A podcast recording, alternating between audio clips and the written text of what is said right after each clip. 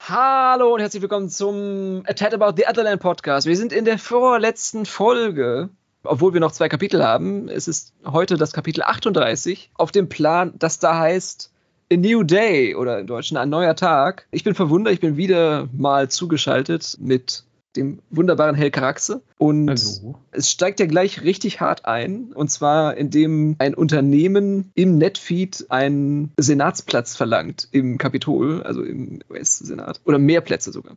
Genau, Kritapong Electronics, die Mhm. damit drohen, den Senat mit Filibustern lahmzulegen, wenn sie keine stärkere Vertretung erhalten. Und das ist die Lobbyarbeit der Zukunft, oder? Der feuchte Traum von Christian Lindner, habe ich mir gedacht. Dass, dass der Mittelstand einfach direkt in das Parlament einzieht und nicht immer diesen Umweg über die Lobbygruppen machen muss. Also Greta Pong ist die Firma von Robert Wells, ne? den hatten wir schon mal als Point-of-View-Charakter. Eine der großen Elektrokonzerne, das ist so ein bisschen wie Apple oder Google. Ja. Und das ist natürlich so eine Erzählung, die hatten wir schon sehr oft in Netflix, wie mächtig die Unternehmen sind und dass hier Wirtschaft und Politik immer mehr ineinander greifen wieder. Genau, und auch damit gedroht wird, dass die Kollegen aus dem britischen Unterhaus und Oberhaus dann eben da mitspielen würden und dann eben auch dann Rechte überschreiben des Parlaments. Es ist ja ein ganz alter Konflikt, nicht nur bei Luhmann, auch bei anderen Soziologen. Wie ist das Verhältnis von Wirtschaft und Politik auszudifferenzieren? Wie kann es sein, dass wirtschaftliche Interessen politische nicht überschreiben dürfen mit Recht ne? und rechtliche Vorschriften? Woran halten die sich? An Wissenschaft? Also dieses Ingespräch der Funktionssysteme. Findest du es originell? Den Netfeed ich fand's witzig, aber wie gesagt, das, Ja. das hat er jetzt auch schon ein paar Mal gebracht, oder? Also, wir hatten es ja letztens erst mit den Olympischen Spielen, da ging es auch darum zu zeigen, ich glaube, das war sogar im vorletzten Kapitel erst, was für eine wahnsinnige Macht diese Unternehmen haben. Und es spiegelt sich natürlich auch in diesen Besitzern dieser Mhm. Firmen, die wir dann in der Greisbruderschaft haben. Und die Neuenheit wird sie ja im Deutschen genannt. Diese neuen ägyptischen Götter oder diese neuen mächtigen Männer, die dann in ägyptischen Götter-Sims zusammenkommen, auch wieder in diesem Kapitel. Genau, aber zuvor geht es erstmal wieder zurück zu unserem alten Freund Orlando. Und zwar ist der dabei, die Reperkussionen oder die Repercussions, es gibt keinen guten deutschen Ausdruck dafür, also diese Zurückspulungen, die wir jetzt im Kapitel zuvor hatten mit Red, jetzt nochmal aus seiner Sicht zu erleben. Und wir haben da dann diesen lustigen Effekt, dass an diesem Tisch, an dem Atasco saß, Rini, Xabu, dass wir plötzlich den Point of View geschildert bekommen von einem anderen Point of View. Verstehst du, was ich meine? Ja, das, Ähm, ich habe mich auch gefragt, ob es ja. nicht. Wir sagen ja eigentlich immer, was das für ein Kapitel ist. Mhm. Also wir sagen, das ist ein Orlando-Kapitel, das ist ein Rini-Kapitel am Anfang und ich habe mich auch gefragt, ob sich das nicht langsam Ja. erledigt. Wobei hier auch nicht geswitcht wird. Also wir bleiben die ganze Zeit bei Orlando dann. Also insofern ist es doch irgendwie noch ein Orlando-Kapitel, auch wenn Rini und Orlando und Xabu jetzt zusammen sind und Sellers zum Teil ja auch. Und was ich ja vor allem wirklich apart finde daran, an dieser Art, den personalen Erzählstil ein wenig darin zu brechen, dass wir andere Personen, die wir aus anderen personalen Erzählstilen selber kennen, dann auftauchen zu lassen, ist ja dieses, was Walter Benjamin mit dem Auge der Kamera beschrieben hat. Also nirgendwo ist ja die göttliche Macht des Autors so sichtbar oder des, des Lesers dann auch, als wenn Personen, die wir schon aus anderen Perspektiven kennen, nochmal neu beschrieben werden durch eine andere Perspektive. Also bei Game of Thrones gibt es zum Beispiel auch als am Anfang Sansa die Hofgesellschaft begrüßt und dann eben die ganzen Lannisters da einziehen in Winterfell und dann springen wir in den Point of Views von Cersei teilweise mit rein und von, von Jamie und dann bekommen wir einfach immer beide Seiten der Fraktionen. Also es ist jetzt hier keine wirkliche Opposition, also es ist jetzt hier nicht Dread gegen die Guten oder so, aber dass die Außenwahrnehmung und die Fremdwahrnehmung nochmal anders sind. ne? Das Gerade- ist jetzt auch schon das dritte Mal, dass wir diese Szene geschildert bekommen. Ja, genau, ja. Ich habe auch das Gefühl, Orlando ist auch abgeklärter. Der Tod Ataskus, der wird wesentlich unaufgeregter geschildert als beim ersten Mal. Vielleicht ist das auch ein erzählerisches Stilmittel, weil wir halt auch einfach schon wissen, was passiert. Hier sehen wir dafür zum ersten Mal, wie dieser, weißt du noch, wie sein Name war? Dieser Gear-Spezialist, der eben dann sich Ataskus Sim bemächtigt und dann von, auf Dreads Befehl hin getötet wird. Das sehen wir jetzt, wie quasi der Sim ein zweites Mal leblos zu Boden fällt und hier wird dann wieder Rückbezug auf etwas genommen, das wir schon sehr früh im Buch hatten, nämlich dass Sims anscheinend im virtuellen Raum zurückgelassen werden, wenn ihre Besitzer sterben. Das, Mhm. das hatten wir in Mr. Jays, wo es diesen Raum gab, in dem diese Sims der Menschen ausgestellt wurden, fast schon, die in diesem Club irgendwie zu Tode gekommen sind. Und ja, das haben wir jetzt wieder hier, dass es jetzt eine Leiche gibt, die irgendwie beseitigt werden muss. Das ist nochmal der deutlichste Indikator dafür, dass hier auch eine cineastische Erzählweise auf jeden Fall angelegt ist. Ne? Also dieses aus drei Perspektiven den, denselben Satz zu hören, aber alle Fraktionen bekommt man eben in ihrer eigenen Wahrnehmung dessen dann mit. Ja, und die Abgeklärtheit, ich glaube, das hat auch was mit dieser emotionalen Distanz zu tun, die Orlando sich jetzt einfach schon antrainiert hat. Ne? Also das ist ein Sim-Tod, hat er ja zu tausende Male in Midland erlebt. Und, dann und Orlando hat natürlich auch gerade andere Probleme noch. Wir bekommen jetzt mit, dass die Gruppe sich jetzt neu sammelt und so langsam aus diesem Atasco-Reich hinaus möchte und gute Gründe hat zu fliehen, weil Sellers ihnen nämlich noch mitteilt, dass sie hier nicht sicher sein und dass sie tiefer ins Netzwerk müssten, um vor den Häschern und vor den Handlangern sicher zu sein. Also ein bisschen eine kontraintuitive Art der Flucht, dass man eben versucht, sich ins Labyrinth zu flüchten, nur nicht aus dem Labyrinth heraus. 10 Million will not be a sanctuary. The Brotherhood will tear it to pieces. Also die werden jetzt nach und nach dieses Atasco-Reich eliminieren. Ja, wir bekommen jetzt die Bestätigung, dass diese goldene Stadt wirklich nur eine Zwischenstation sein soll und nicht das Endziel. Also darüber, dass uns mitgeteilt wird, dass diese Welt dann wahrscheinlich verschwinden wird mit Atascos Tod, dass sie gelöscht wird. Und Sellers taucht dann nochmal auf, wie du ja gesagt hast. Und das Interessante da fand ich, also die wichtige Information da war ja auch, dass er sagt, sie sollen nach Paul Jonas suchen und dass er im Prinzip sagt, er hat Paul Jonas in seinen Träumen geholfen und das ist ja eigentlich relativ weitreichend, diese Information, weil, also ich weiß nicht, wie es bei dir war, wahrscheinlich war es bei dir nicht so, aber ich habe den Engel in den Träumen von Paul Jonas mhm. und Valar, diese Frau, mhm. eigentlich immer gleichgesetzt bis jetzt. Und jetzt stellt sich heraus, dass dieser Engel und Sellers hat ja sogar noch ein Sim, wir haben auch schon im vorigen Kapitel, glaube ich, gesagt, dass dieser Sim sowas Engelhaftes auch hat. Mhm. Und das stellt jetzt natürlich auch noch mal neu die Frage, wer ist Valar? Also wir haben, also diese Frau, wir haben ja. ja, auch schon davor festgestellt, dass sie eine gewisse Gleichwertigkeit haben, dass sie ja. ähnliche Schicksale und vielleicht auch Ziele haben. Aber sie taucht jetzt nicht auf in der Beschreibung von Sellers. Das ist dann auch nochmal die Frage, was sind da die Unterschiede zwischen diesen beiden Figuren? Und Sellers hat anscheinend Paul Jonas zur Flucht verholfen, aber eben nicht ihr. Gut aufgepasst. Ich hätte das jetzt im Eifer des Gefechts einfach so wegerklären wollen, aber das wird nochmal wichtig werden, Zwinker, Zwinker.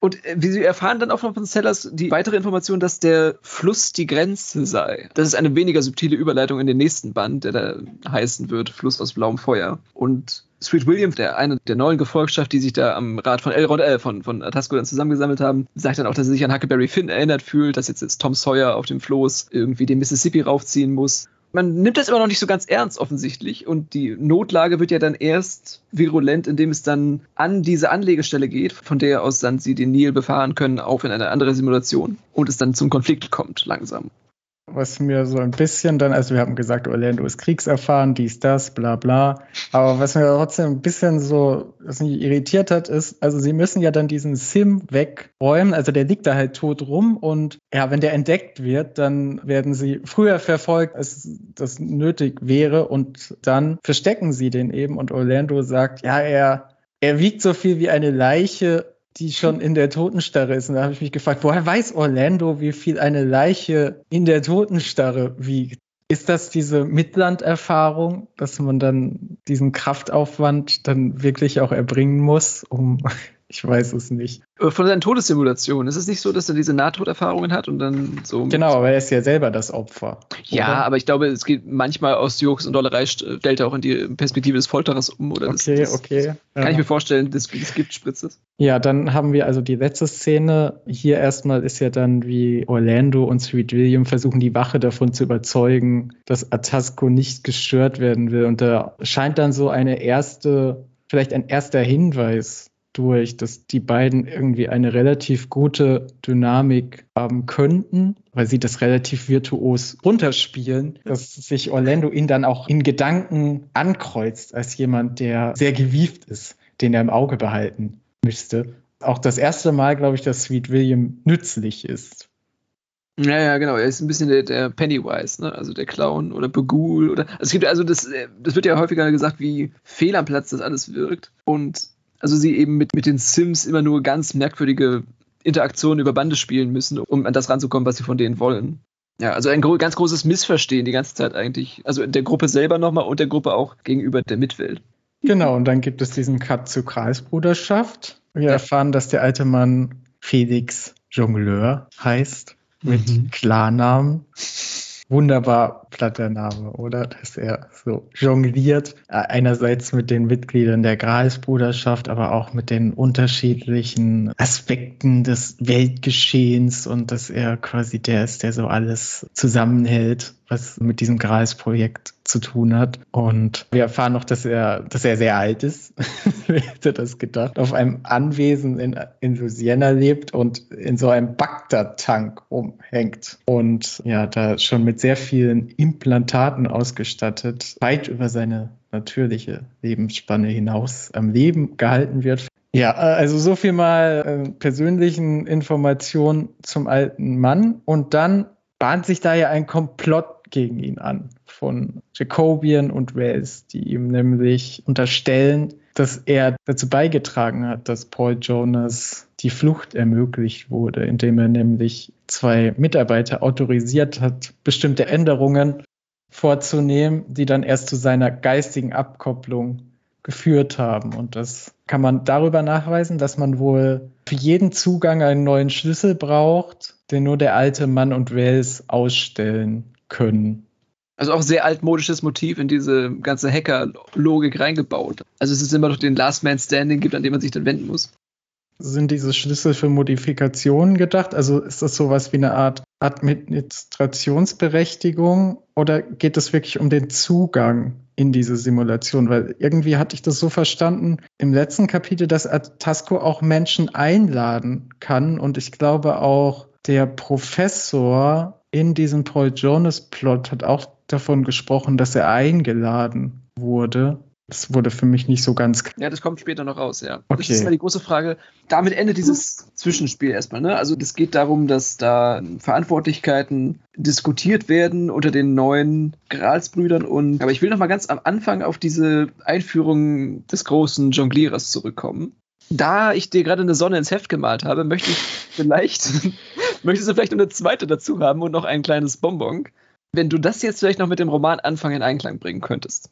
Was ich noch sagen wollte, Sellers ja. war natürlich der Typ mit den biergelben Augen, das ist ja jetzt klar, mhm. der Pearl Jonas begegnet ist und ihm gesagt hat, überleg dir mal, wie du wirklich rauskommst. Mhm. Und ja, das Turmzimmer, aber ich glaube nicht, dass du auf so eine plumpe Analogie hinaus willst. Nein, nein. Das ist natürlich auch irgendwie das Schloss in den Wolken, aber mehr. Was machen alte Menschen am allerliebsten? Ja, lamentieren. Über? Worüber genau? Was, was, was war bei Tolkien das, über die das, das, über die, über den Ersten Weltkrieg, ja. Was? Felix Jean Leur ist 140, 170 Jahre alt und die Simulation, in der Paul Jonas uns als das erste Mal begegnet, ist Felix Jongleurs eigene Kriegserzählung als Kadett, als junger Soldat, die er dann im Grabenkrieg von Frankreich miterlebt hat und mhm. ist dann in der Zwischenkriegszeit nach Amerika ausgewandert. Das, das habe ich mir jetzt dazu gedichtet, aber die Hinweise, ne, Jongleur ist ein französischer Name und so weiter, also diese Verbindung. es ist Felix Jongleurs Simulation gewesen. Das wollte ich eigentlich nur damit nochmal. Brauchst du ja eigentlich eher die Sonne. Ja, ich habe ja also, dir steht eher die Sonne zu in diesem. Nein, aber aber also da kann man drauf kommen, muss man aber nicht. Was sich immer noch nicht geklärt hat in Bezug auf den Anfang, ist, wer dieser Riese eigentlich ist. Er scheint jetzt relativ irrelevant geworden zu sein, aber kam jetzt auch schon zweimal vor. Ich habe ja am Anfang gedacht, er ist im Prinzip das Ziel des Luftgott-Projekts, weil er ja ein Gott in den Wolken ist, aber das war ja dann nicht so. Und auch ein alter Mann anscheinend, der so ein bisschen eingerostet ist im wahrsten Sinne des Wortes. Und ja, da muss ich dich leider auf Band 3 vertrösten. Berg ja. aus schwarzem Glas. Da wird okay. der, der Arm der Geschichte nochmal ausgefahren. Aber behalte im Hinterkopf, der Riese wird noch wichtig. Also ja, ja, hoffentlich. Noch ist es nicht aller Tage. Er, er kommt wieder, keine Frage. Jetzt kommt ja eine relativ unschöne Szene. Also der alte Mann, Osiris, ist so fühlt sich so ein bisschen in die Ecke gedrängt und lässt dann die Mitarbeiter zum Verhör antreten, die er angeblich autorisiert haben soll, diese Änderungen vorzunehmen. Und er muss jetzt irgendwie aus dieser Bredouille raus, weil ja, wenn das stimmen würde, dann mhm. wäre das ein Verrat an der Gralsbruderschaft und er könnte sie nicht weiter führen. Er verhört sie dann, er foltert sie. Es ist den einen lässt er so ertrinken, ohne zu sterben, den anderen ich weiß gar nicht, wie das, wie das nochmal ging. Irgendwie, es gibt ganz viele Spritzen. Das hat auch irgendwas mit Verbrennungen zu tun. Ja, aber es stellt sich heraus, die geben die Geschichte seiner Ankläger wieder, auch unter großen ja. Schmerzen. Und dann macht Osiris nochmal schaut sich nochmal die Akten an und die Codes und kommt dann aus dieser Misere gerade so noch raus, weil er nämlich, wenn er so eine Zugangsberechtigung in Form eines Codes ausstellt, immer im Code bestimmte Elemente versteckt, die mhm. auf die Person hinweisen, denen dieser Code zugedacht ist. Mhm. Und in diesem Fall war das Horus, also Jacobian. Und es stellt sich jetzt heraus, dass, dass dessen System gehackt wurde, wahrscheinlich von Sellers, dann um Jonas frei zu bekommen. Und damit ist Osiris dann vorerst auch wieder geläutert. Hattest du nicht auch das Gefühl, dass es so eine Art spiegelbildliche Szenerie jetzt hier aufgezogen wird? Man findet jetzt zwei Culprits. Beim Tolkien war das nur einer. Dann Hobbit, Auenland, Beutlin. Ne? Also, dass dann Gollum gefoltert wird und aus dem werden Informationen rausgepresst, die dann der guten Seite nochmal Klarheit verschaffen über die Lage der Dinge. Also das ist jetzt der dunkle Rat von Elrond, habe ich gedacht. Also wir hatten gerade die helle Seite in der goldumwobenen Stadt da von, von Temilun und jetzt sind wir im Inneren einer Pyramide wahrscheinlich irgendwo gefangen. Die, diese ganze Unterwelt eigentlich und die erhält eigentlich genauso Rat über die Sachlage wie die andere Seite. Ja, das ist ja im Prinzip auch schon das, was Sellers gesagt hat, als er diese, also ja. diesen Rat so einberufen hat, dass er, also dass er das Gegenstück zur Gralsbruderschaft eigentlich gründen möchte, um sie so aufzuhalten und das dann von Orlando auch nochmal unterstrichen wird mit diesem Verweis auf, auf Tolkien. Genau, das hast du, finde ich, äh, passend gesagt. Das ist im Prinzip vergleichbar mit dieser Gollum-Szene, weil sie jetzt plötzlich dadurch wissen, dass es irgendjemanden gibt, der ihnen gefährlich werden kann, der eben nicht Atasco ist, sondern noch eine, noch eine zweite Figur. Und die muss jetzt gejagt werden, natürlich. Ja, also nicht nur der Verweis auf Elrond, sondern dann auch das darüber hinaussteigen. Also wir bekommen ja nicht diese Szene. Wir bekommen ja von Saruman und Sauron immer nur mit, gib mir eine Armee, die deiner würdig ist. Oder irgendwie sowas. Also, also einfach nur so über den Palantir so leichte Kommunikation, aber keine richtige Beratung. Also Saruman, Schlangenzunge, Saurons Mund und setzen sich ja nicht mal zusammen an, an den runden Tisch und, und entscheiden irgendwie, was jetzt Sache ist, und ich glaube, das war so ein bisschen Williams Idee, dass man das ein bisschen oligarchisch auflöst und ein bisschen mehr den Bösen in die Karten gucken kann in ihren Handlungen und in ihren eigenen Verstrickungen nochmal. Also wir haben ja diese ganze Untergesellschaft von Wells und Jacobian, die wir ja schon in anderen Kapiteln geschildert bekommen haben, dass die noch ein zweites Interesse mit haben, das nochmal separiert ist davon. Also bei Tolkien sind die Haradrim und die Ostlinge und alle anderen, die Sauron helfen, irgendwie gleichförmig in der Hinsicht und haben nicht nochmal abspaltende Interessen davon. Das ist jetzt natürlich auch die Frage, wie weit es noch geht. Das muss ich jetzt natürlich auch noch zuspitzen. Hatte ich das auch nicht wieder an diese Animes erinnert, diese Top 10 Retails, wo dann im Königssaal irgendwo dann diese ja, Sprüche ja. dann vorab gefeuert werden? Also dieses Bild ist ja, ja. ultra verbraucht. Also auch mit den Gesichtern im Schatten, am besten noch irgendwie mit Stimmverzerrung und hier ja eigentlich auch im wahrsten Sinne des Wortes wahrscheinlich. Und alles ein bisschen abgedroschen. Man muss aber fairerweise mhm. sagen, das ist jetzt schon von Anfang an so die, die Art der Inszenierung, dieses Rates oder der, der Kreisbruderschaft. Wir haben leider das Pech, dass uns die große ägyptische Erzählung fehlt, außer eben sowas wie Exodus, Gods and Kings und den Alexander-Film vielleicht noch und dann eben so Trash-Sachen wie die Mumie, wo das von vornherein ironisch gebrochen wird. Also, dass man keine ernsthafte großägyptische Erzählung bekommt. Yu-Gi-Oh! Ja, ja, Exodia, genau. Ja. Aber sonst muss man eher dann an Putin denken, oder? So an irgendwelche großen, von sich selbst besessenen Despoten, die dann solche Sätze wirklich noch mit Ernsthaftigkeit absondern können. So dieses, glaubst du wirklich, dass ich noch der Richtige bin in dieser Führungsrolle? Willst du wirklich an meinem Urteil zweifeln? Also da, das kann lächerlich wirken, aber ich glaube nicht, dass es unbedingt immer darauf hinauslaufen muss. Mit inszenatorischer Kunst kann man da auch aus diesen Folterszenen noch mal mehr rausholen, als eben das stumme Zitat auf eben Gollum oder die Harkonnen, die dann auch ihre Untergebenen foltern oder und hier ist natürlich ja. auch noch etwas, das wir jetzt in Bezug auf Sauron nicht haben, weil Williams macht hier ganz klar Schwächen des alten Mannes sichtbar. Also, dass der alte Mann wirklich nicht dieser perfekte Jongleur ist. Also, er hat nicht alles unter Kontrolle. Er wäre fast also es ist ein Zufall, ein sehr glücklicher Zufall, dass er jetzt nicht Opfer dieses Angriffs wurde, mhm, dass er mhm. sich da noch herauswinden kann. Wir werden ja dann auch Teil dieses inneren Konfliktes von ihm, wenn er dann nicht so ganz weiß, was er machen soll. Er schindet jetzt noch ein bisschen Zeit. Er kann auch nicht sagen, wir vertagen das, weil er schon mhm. vorgeprescht ist. Und mhm, mhm, das sind ja alles auch so Psychologisierungen des Bösen, die wir jetzt zum Beispiel bei Tolkien überhaupt nicht haben. Also Sauron ist ja im Herr der Ringe einfach nur ein Symbol.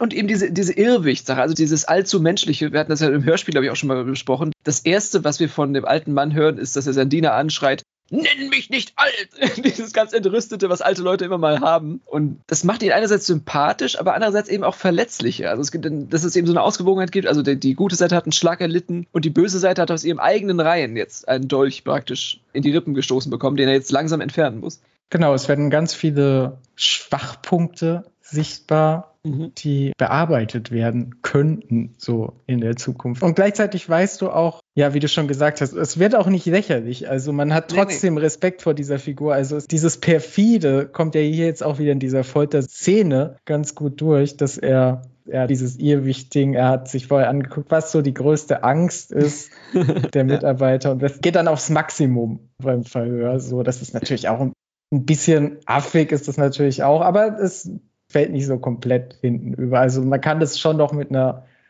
gewissen Ernsthaftigkeit lesen, würde ich sagen, auch wenn es ein bisschen over the top ist. Ja, vor allem das gefällt mir daran nicht, dass es einfach irgendwelche Nonsens-Charaktere sind, die wir überhaupt nicht kennen. Also durch komplett uneingeführte Leute jetzt zu diesen Punching Balls zu machen, ist jetzt auch keine große erzählerische Klasse. Also das ja, find, findest du nicht auch? Also die Gefahr ja. dieser Kreisbruderschaft, die kommt am stärksten immer in diesen Szenen rüber, an, in denen sie gar nicht anwesend ist. Also wenn zum Beispiel ja. Van Bleek stirbt und habe ich mich auch gefragt, ist es vielleicht überhaupt so schlau, diese Kreisbruderschaft jetzt schon so plastisch zu machen? Hätte es das wirklich gebraucht? Mhm, mh. Das ist ein bisschen Williams Schwäche und das auch nochmal jetzt rauskommt in diesem Technobabble. Also jetzt sollen ja die Techniker erklären, wie Wells es irgendwie durch die Lappen gegangen ist, dass sich Sellers einen Zugang verschaffen konnte. Und dann fallen auch wieder so Sätze wie, about the order he had received to turn on the thalamic splitter for what he had thought was some kind of testing und dann hat Sellers ihn irgendwie, also wieder diese ganze technische Ebene, die vollkommen uninteressant ist dafür. Ja. Also man kann einfach sagen, sie haben Sellers einen Zugang verschafft. Die Dramatik ist ja gar nicht da, wir fühlen nicht mit den Personen mit, die wir gerade eben erst kennengelernt haben. Genau, also dieser, dieser Angriff auf den alten Mann wurde ja auch nicht aufgebaut. Das ist halt auch noch so was, wir wissen, dass Jacobian und Wells so ein bisschen geplant haben. Ja gesagt haben, dem alten Mann darf man auch nicht alles durchgehen lassen. Das ist das Letzte, was wir von ihnen gehört haben. Und jetzt bekommen wir diese ausgearbeitete Strategie präsentiert. Ja. Also es gibt überhaupt keinen Spannungsbogen. Also natürlich, es wäre auch ein weiterer Handlungsstrang gewesen ist nicht so, als hätten wir nicht schon genug, aber man hätte an, an einigen Stellen, an anderen Stellen kürzen können, um noch ein Kapitel. Aber ich will das auch gar nicht zu. Also ich glaube, diese Szene ist auch vor allem dafür gedacht, um zu zeigen, erstmal, dass Jacobian und Blaze da sowas vertieft haben in ihrer genau. Abneigung genau. gegen den alten Mann und nochmal um zu zeigen, dass der alte Mann der Antagonist ist. Nachdem wir diese unschöne, unappetitliche Auflösung der bösen Konflikte innerhalb des ägyptischen Reichs dann erleben durften, springt es wieder zurück zu. Ich Wollt, vielleicht kann man noch eins ganz ja. kurz sagen. Okay. ich weiß nicht, ob das wichtig ist, aber der alte Mann sagt dann ganz am Ende nochmal, dass das Grals-Projekt jetzt in seiner finalen Phase ist und in ein, einigen Wochen abgeschlossen sein wird. Und ich glaube, es fällt zum ersten Mal der Begriff Grals Netzwerk auch, der darauf hinweist, dass es wirklich auch um dieses Netzwerk geht. Und also vorher hätte man ja auch vielleicht denken können, sie wollen mit diesem Netzwerk irgendwas. Und mhm. das ist nur Mittel zum Zweck. Und was auch noch gesagt wird, was auch, was wir auch in dieser Klarheit noch nicht gehört haben, ist, dass die Bruderschaft, dass er dann sagt, wir in der Bruderschaft können endlich Götter werden. Das hat Eternas ich weiß nicht, wie wichtig das ist. Also das konnte man sich alles schon denken vorher. Hier wird es dann halt nochmal ausgesprochen. Du arbeitest gerade auf einen großen Schokoriegel zu in der ja, Belohnungshierarchie. Nee, aber wenn du das gerade nochmal gesagt hast, also dieser Endpunkt ist jetzt vielleicht auch noch etwas pathetischer und aufgeladen nachträglich, als er uns jetzt erscheint, weil es dann wieder bruchlos in Orlando zurückgeht. Aber dieses Rejoice, Brotherhood, our day has come, also die letzten Worte von Osiris dann an seine Gefolgschaft mit erhobenen Händen, hatte ein bisschen was von General Palpatine dann, oder? Also ja, oder vom Schwarzen Tor. Jetzt oder nicht, noch einmal, noch einmal streiten. Ja, ja, aber, aber ich hatte jetzt eher, eher, gedacht, das ist ja jemand, der schon victorious ist. Also das, das noch einmal streiten bedeutet ja, dass man den Sieg noch nicht errungen hat. Und hier ist es jetzt ja ein großer Schlusspunkt einer langen Vorbereitung. Ja, das stimmt. Aber man hat den Sieg trotzdem noch nicht errungen. Das, nee, nee, nee, nee, genau. Einmal muss man noch ran. Rejoice, ja. Genau, das ist natürlich jetzt auch ein schlechter Zeitpunkt für das Auftreten von Sellers. Ja, Sellers ist ein bisschen der äh, weiße Zauberer, nicht nur. Also da bin ich mal gespannt, wie lange das dann dauert, bis sie ihn so als Drohung wahrnehmen. Als so lange, wie es bei Gandalf gedauert hat eben. Ne? Meinst du, der bekommt noch so einen Turn, dass Sellers irgendwie nochmal von Sellers der Graue zu Sellers der Weiße wird und Weiße? Also ich könnte mir schon vorstellen, dass, dass es so eine Todesszene gibt und sie dann denken, er ist tot und dann taucht er tausend Seiten später nochmal auf. Das würde ich Williams schon zutrauen. Wenn nicht, müsste man sagen, muss die Führungsfigur eigentlich irgendwann sterben, damit die Gruppe erwachsen werden kann. Das genau, der Mentor tot ist, der, der, ist ja so klar wie das Arm in der Kirche. Aber ob jetzt Orlando durchhält, das wollen wir jetzt immer noch wissen.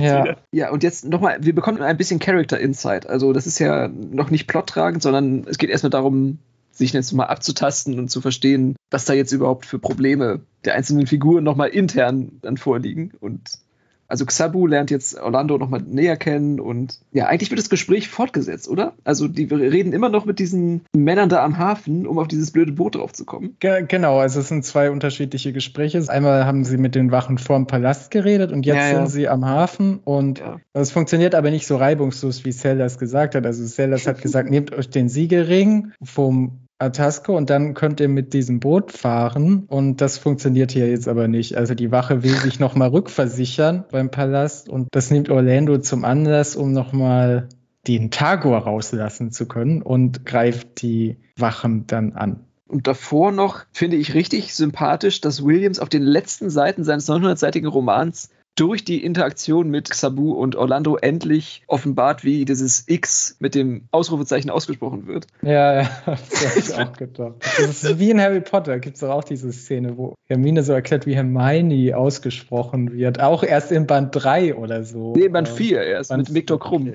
Aber es ja. ist doch auch jetzt allerliebst, dass man das so lange hinauszögert, bis es dann eigentlich schon egal wird und dann hat man dieses Aha, ja. sowas gemeint. Ja, das stimmt. Das hat mein Herz so ein bisschen erwärmt zu lesen, wie diese Figuren jetzt aufeinandertreffen und miteinander mhm. sprechen mhm. und dass sie sich gleich sympathisch sind, zumindest Orlando und Rini, dass es da so ein bisschen funkt. Ja, was schade ist, weil Orlando ja wahrscheinlich sterben wird. Aber nicht bevor er irgendwelche Racial Slurs noch abgesondert hat, ne? Also wir sind eine Delegation von der Bananenrepublik. Also das ja. nochmal in Anwesenheit von Rini sagt ein 14-jähriger vorlauter Junge aus Amerika, weiß, dass sie aus der Bananenrepublik kommt. Also das ja, ist schon stimmt, hart. stimmt. Krass, ja, daran habe ich gar nicht gedacht. Allein das schon nur auf diese Pointe hinzuschreiben, ja. ist von Williams ja auch schon ganz schön dreist. Also Orlando hat ja jetzt auch wieder so ein bisschen Lebenswillen gewonnen, das kann man, glaube ich, schon sagen. Also ich glaube, ich glaube, diese Fellowship-Idee hat ihn schon angefixt. Auch am nicht, ne? meisten dabei, habe ich das Gefühl. Das sind auch die besten Zeiten im Ferienlager oder bei den Pfadfindern, wo man sich einschwört und dann eine Gruppe irgendwelche Spiele und Aufgaben lösen muss. Also die große Trials-Phase beginnt ja jetzt. Trials and Tribulations. Jedem Anfang wurde ein Zauber inne und andersrum. Äh, man muss sich jetzt erstmal so rausarbeiten nochmal aus der Welt. So, es hat ein ganz klares Level-Design, das hast du ja schon gesagt. Targor muss jetzt wirklich das nochmal zeigen können, was er drauf hat, wofür er in der Gruppe seinen Platz hat. Ja. Und es gelingt ihm nicht so gut. Und da ist natürlich die Frage, liegt das an Orlandos Zustand oder daran, dass Tagor zurückgesetzt wurde, dass er dieser Einsteiger-Charakter ist und mhm. nicht der voll ausgerüstete, hochgelevelte Tagor, den Orlando ganz am Ende hatte mhm. in Midland. Das bleibt offen. Er scheint auf jeden Fall bewusstlos zu werden dann und er wacht dann in so einem Zwischenraum und da trifft er dann Bieselback, der irgendwie auf seiner Decke sitzt und gleichzeitig aber auch in seinem Bewusstsein. Also er ist so halbwach, kann man vielleicht sagen. Wie man das so kennt, wenn man noch so halb träumt, dann ist eine unheimliche Kraftanstrengung, etwas in der realen Welt zu machen. Das ist jetzt das Problem von Orlando dass es ihm sehr schwer fällt, etwas, etwas zu sagen in der realen Welt, damit Biesebuck ihn verstehen kann. Das Einzige, was er sagen kann, ist dann, dass er bei Atasco ist. Da habe ich mich auch gefragt, ist das, ist das so schlau? Macht man da nicht vielleicht die Gralsbruderschaft unnötig früh auf sich aufmerksam? Also der Zustand heißt, glaube ich, Schlafparalyse, oder? Wenn der Körper noch nicht so weit ist, aber der Geist schon und andersrum? Ja, ich glaube, es gibt nochmal Schlafparalyse als so eine Art Zustand, den nur manche Menschen haben, die dann wirklich schon wach sind und sich nicht bewegen können. Aber ich glaube, es gibt auch diesen Zwischenzustand, zumindest kenne ich das von mir, dass ich schon weiß, dass ich träume und dann die doppelte Wahrnehmung habe, die im Traum und die in der Realität. Und dann ist es aber unheimlich schwierig, aus diesem Traum aufzuwachen und aufzustehen, weil alles, was man vollführt, ah. tendenziell noch im Traum ausgeführt wird. So habe ich mir das hergeleitet, dass das okay. so ungefähr zu verstehen ist. Okay, das ist noch stärker pathologisiert. das ist gar nicht so eine dumme Lösung von Williams, würde ich sagen, weil er mhm. hat dadurch, kann Orlando jetzt auch nicht bestraft werden dafür, dass er offline ist. Man kann das vielleicht auch auf seine Krankheit schieben, dass diese Simulation jetzt nicht mehr so gut funktioniert, die bei ihm ja so direkt ins Gehirn gespeist wird. Vielleicht ist da schon irgendwas abgestorben. das hatte er ja auch schon mal, glaube ich als sie auf dem Weg in die Goldene Stadt waren, da hat ja Orlando auch kurz geglaubt, seine Mutter zu sehen. Ja, und so endet dieses Kapitel. Es hat ein bisschen auch was von Citizen Kane, so dass auf den letzten Metern dann noch Rosebud oder irgendein Schlüsselwort geflüstert wird und das dann jetzt einen weiteren Rechercheauftrag bei Biesel auslöst, offensichtlich, der auch Dinge nochmal in Gang setzen soll. Auf eine andere ja, die Frage ist auch, Ebene. was macht er jetzt damit? Ja. Was kann dieser kleine Roboter tun? Also so Agenten hat man ja immer. Ne? Also es ist ja in, in, ganz vielen Geschichten gibt es immer noch einen Mitwisser. Also das haben wir auch gleich nochmal im darauffolgenden Kapitel, der darüber wacht, dass ja, bei Star Wars sind ja. das die Astromech-Druiden ja, R2D2 hat dann eben die Pläne vom Todesstern und damit die nicht in, in die Hände des Bösen geraten, schickt ja Leia Organa zu ihrem alten Kumpel nach Tatooine runter zu Obi-Wan. Und auf dem Weg dahin passieren unendlich viele Missverständnisse und Dinge. Also jetzt, Biesel muss ja jetzt eigentlich ja irgendwie mit Vivian, also der Mutter von Orlando, jetzt Kontakt aufnehmen und ihr jetzt verklickern als Roboter, als künstliche Intelligenz, wie es jetzt um ihren Sohn steht und muss natürlich auch noch geglaubt werden. Also, dass es eine valide Information ist und nicht einfach nur ein weiteres Täuschungsmanöver der bösen Technik. Oder er muss irgendwie anders Hilfe holen. Es ist auch die Frage, wie sieht diese Hilfe? Wie kann die aussehen? Also, er weiß ja nichts. Er hat ja wirklich nur diesen Namen. Willst du die Auflösung hören, was damit passiert? Nee, nee. Das nee, nee, also nur, nur wie, wie es jetzt, nicht wie es inhaltlich ausgeführt wird, sondern formal, was formal passiert. Ja, okay, sag mal, was formal passiert. Es wird einen neuen Handlungsstrang geben. Okay. Den Wieselwackantlungsstrang. Richtig, richtig. Aber der kommt erst, der lässt auf sich warten, auf jeden Fall. Aber okay. der wird jetzt angerollt, man braucht ja was fürs zweite Buch. Ja. Ne? Es hätte auch einen Jacobian und Wells Handlungsstrang geben können, aber dann gibt es jetzt eben Wieselwack. Ja, du kannst deinen Fanclub noch weit weiter falten.